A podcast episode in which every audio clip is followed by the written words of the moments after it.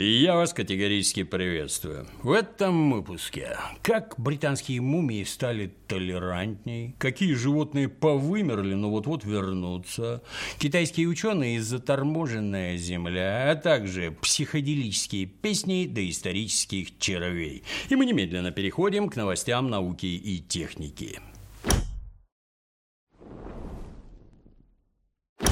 Британские музеи начали массово отказываться от привычного и уже никому не страшного термина мумия. Причем отказываться начали по целому ряду причин. Во-первых, это натуральный эйджизм, оскорбляющий чувства древних египтян, многие из которых были женщинами, и подчеркивать их возраст ну, просто как-то некрасиво. А во-вторых, в сознании многих граждан мумия – это злобная тварь из фильмов ужасов, что, в свою очередь, очерняет уже современных обитателей Египта. А ведь не все они еще умерли. Так что отныне в английских музеях будут храниться не какие-то там мумии, в наглую украденные в Египте, а цивилизованно вывезенные для сохранения европейцами мумифицированные персоны или даже мумифицированные останки мужчин и женщин. Хотя как именно идентифицировали себя жившие 3000 лет назад египтяне, и это британским ученым еще предстоит выяснить. Наука, можно сказать, только одной ногой робко встала на порог таких важных и полезных открытий. Третьего дня группа палеонтологов копалась в Аризонском национальном парке Petrified Forest, то есть окаменевший лес. Ученые Страсть как любят. Натурально хлебом не корми, дай порыться во всяких капролитах. Ну, а чтобы немножко разнообразить свой увлекательный досуг, они регулярно слушают психоделические композиции в стиле фанк. И вот, под звуки музыки из-под комьев непаханной аризонской землицы показались окаменелости доселе неизвестных науке амфибий возрастом примерно в 220 миллионов лет. Улов получился богатый. Откопать удалось аж 76 особей, которые заполнили собой дыру в 87 миллионов лет в истории эволюции амфибий. Первооткрывателям новых видов обычно выпадает честь дать название своей находке, ну и данный случай не исключение. Палеонтологи посовещались и окрестили безногих амфибий фанковыми червями Гилмора. Но это не из уважения к таланту гитариста из группы Pink Floyd. Нет-нет. Назвать их так решили в честь совсем другого Гилмора из университета Дрексела. А под чью музыку это все нарыли, это не важно. Но будем ждать, когда палеонтологи начнут слушать Led Zeppelin и назовут какого-нибудь выдающегося динозавра в честь Джимми Пейджа. Но это еще не все доисторические новости на сегодня. Биотехнологическая контора Colossal Biosciences громогласно объявила, что намерена воскресить птицу Додо. Маврикийский дронт покинул нас еще в 17 веке, ну, примерно через сотню лет после знакомства с цивилизованными и очень голодными европейскими мореплавателями. Их попросту сожрали – Впрочем, одной только Додой колоссальная контора не ограничится. В планы по возвращению из мира мертвых занесли, например, сумчатого волка. И этого вместе с сумкой последний раз видели в 1936 году, когда он отдавал душу волчьему богу в зоопарке австралийского города Хобарт. Ну, то есть этот вид продержался дольше несчастного Додо и вымер аж через 133 года после знакомства с заморскими гостями. Ну, что тут сказать. Хитрые были полосатые волки, крепкие были их сумки. Но при знакомстве с европейским гуманизмом это им не помогло. Плюс колоссальцы намерены оживить шерстистого мамонта, фотки которого не сохранились. Ну, это потому, что 40 веков назад в мобильнике еще не ставили камеры. Вот такое было дремучее время. В общем, планы у американских генетиков масштабные. В руководстве там, кстати, заседают очень интересные граждане. Например, инвестором выступает некая Летисия Гериот Декайе.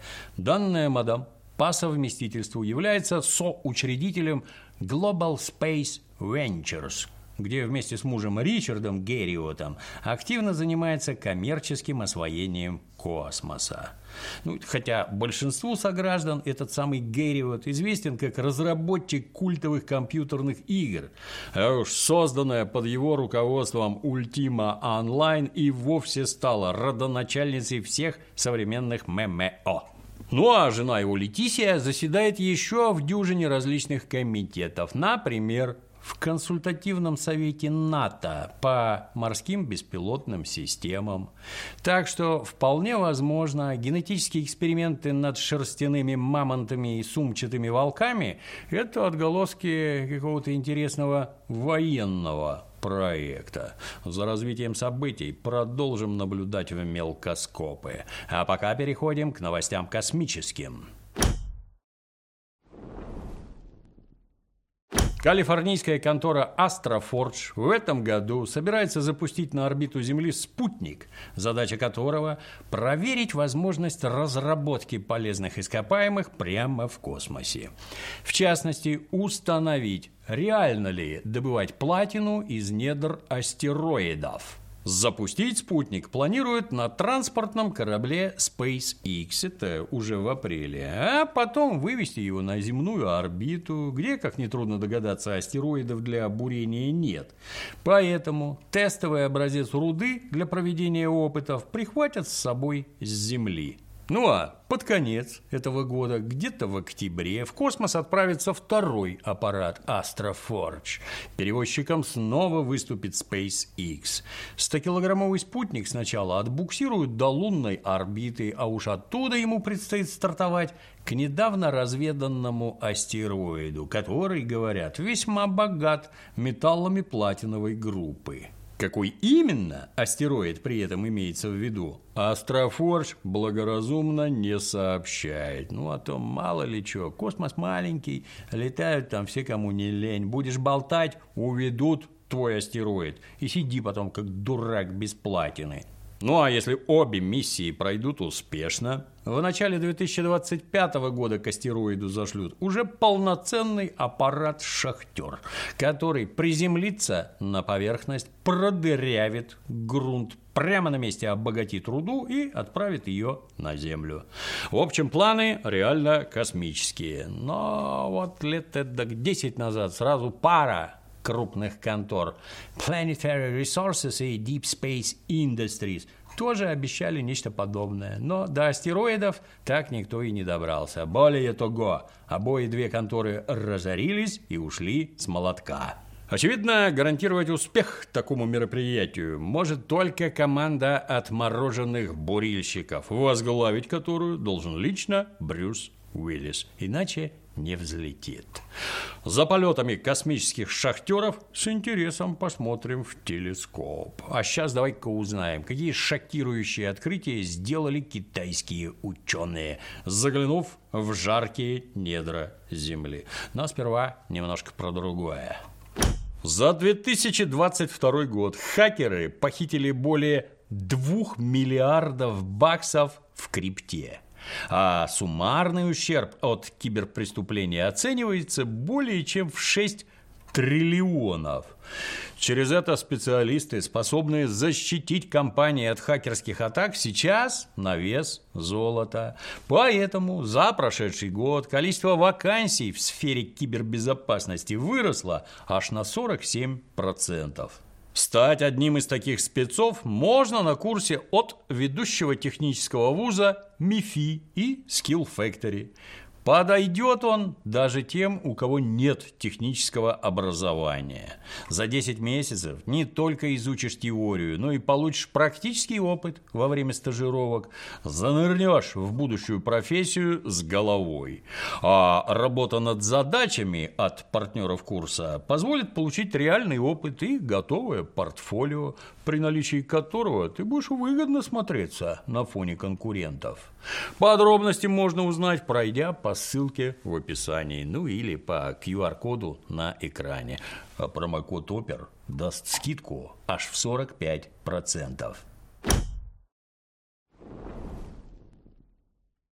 А теперь к тревожным новостям планетарного масштаба. Геофизики из Пекинского университета сообщили страшное. Говорят, ядро Земли остановилось. Больше всех эта нехорошая новость должна шокировать плоскоземельцев. Мало того, что у Земли внутри, оказывается, есть какое-то ядро, так оно там еще и крутилось. Это серьезнейший повод для шухера во всех уголках земного диска. Но и нормальные граждане, заслышав такое, тоже могут насторожиться. Оно как это ядро возьмет и остановится, а потом Грета Тунберг начнет собирать деньги, чтобы раскрутить его взад. How dare you? Но китайские ученые постарались всех успокоить и уточнили, что по их расчетам подобные остановки происходят регулярно, примерно раз в 70 лет. Так что впадать в панику рановато. Вообще, на данный момент все предположения о размере, строении и составе земного ядра ну, строятся на косвенных данных. Это потому, что пробурить дырку до центра Земли пока что получалось только у писателей-фантастов. И сама идея насчет того, будто бы где-то далеко под нами плавает металлическое ядро планеты, пока что только научная гипотеза. Ну а если это действительно так, то под воздействием электромагнитных и гравитационных сил такое ядрище вполне может вращаться. Вот и китайские научные товарищи, изучив статистику с 1964 года, обнаружили странное. Раньше сейсмические волны, проходя планету насквозь, немножко отклонялись. Эти отклонения, полагают китайские сейсмологи, как раз и вызваны вращением ядра. Но вот где-то с 2009 года волны уклонистые внезапно выпрямились. Выходит, ядро зачем-то остановилось и замерло, а теперь, возможно, начнет вертеться взад. Примечательно, что научную статью китайские геофизики отправили в журнал Nature, ну то есть Натура, еще в декабре 2021 года. Там ее целый год изучали, ну а потом решили все-таки опубликовать. Возможно, в Натуре посчитали, что 2022 год и без того неспокойный, не хватало только ядро останавливать. Ну а сейчас, надо понимать, жизнь стала легче, можно смело тормозить. Ученые, кстати, указывают, что их исследование заодно объясняет климатические изменения, которые у всех на слуху. Но тут товарищам ученым надо действовать предельно осторожно, а то заявят какие-нибудь особо умные китайцы, что изменение климата – это вообще цикличный процесс, и что человечество влияет на него крайне незначительно. И чё прикажете потом делать экоактивистам? Экосистему, да, людишки испортить могут. Ну, например, возьмут и загадят нефтью Мексиканский залив. А вот глобальное потепление и похолодание могут зависеть от каких-нибудь тектонических колебаний, ну, вызванных, к примеру, вращением ядра. Ну вот скажут, и что потом с этим знанием делать? Когда уважаемые граждане уже вложили серьезные деньги в зеленую экономику и новые источники энергии, это что теперь? Закапывать электрокары обратно в кобальтовые шахты? Неужто именно ради этого лишали детства Грету Тунберг? How dare you? Но за скоростью вращения ядра администрация по мере сил будет присматривать. И не таких, как говорится, раскручивали. А на сегодня все. До новых встреч. thank you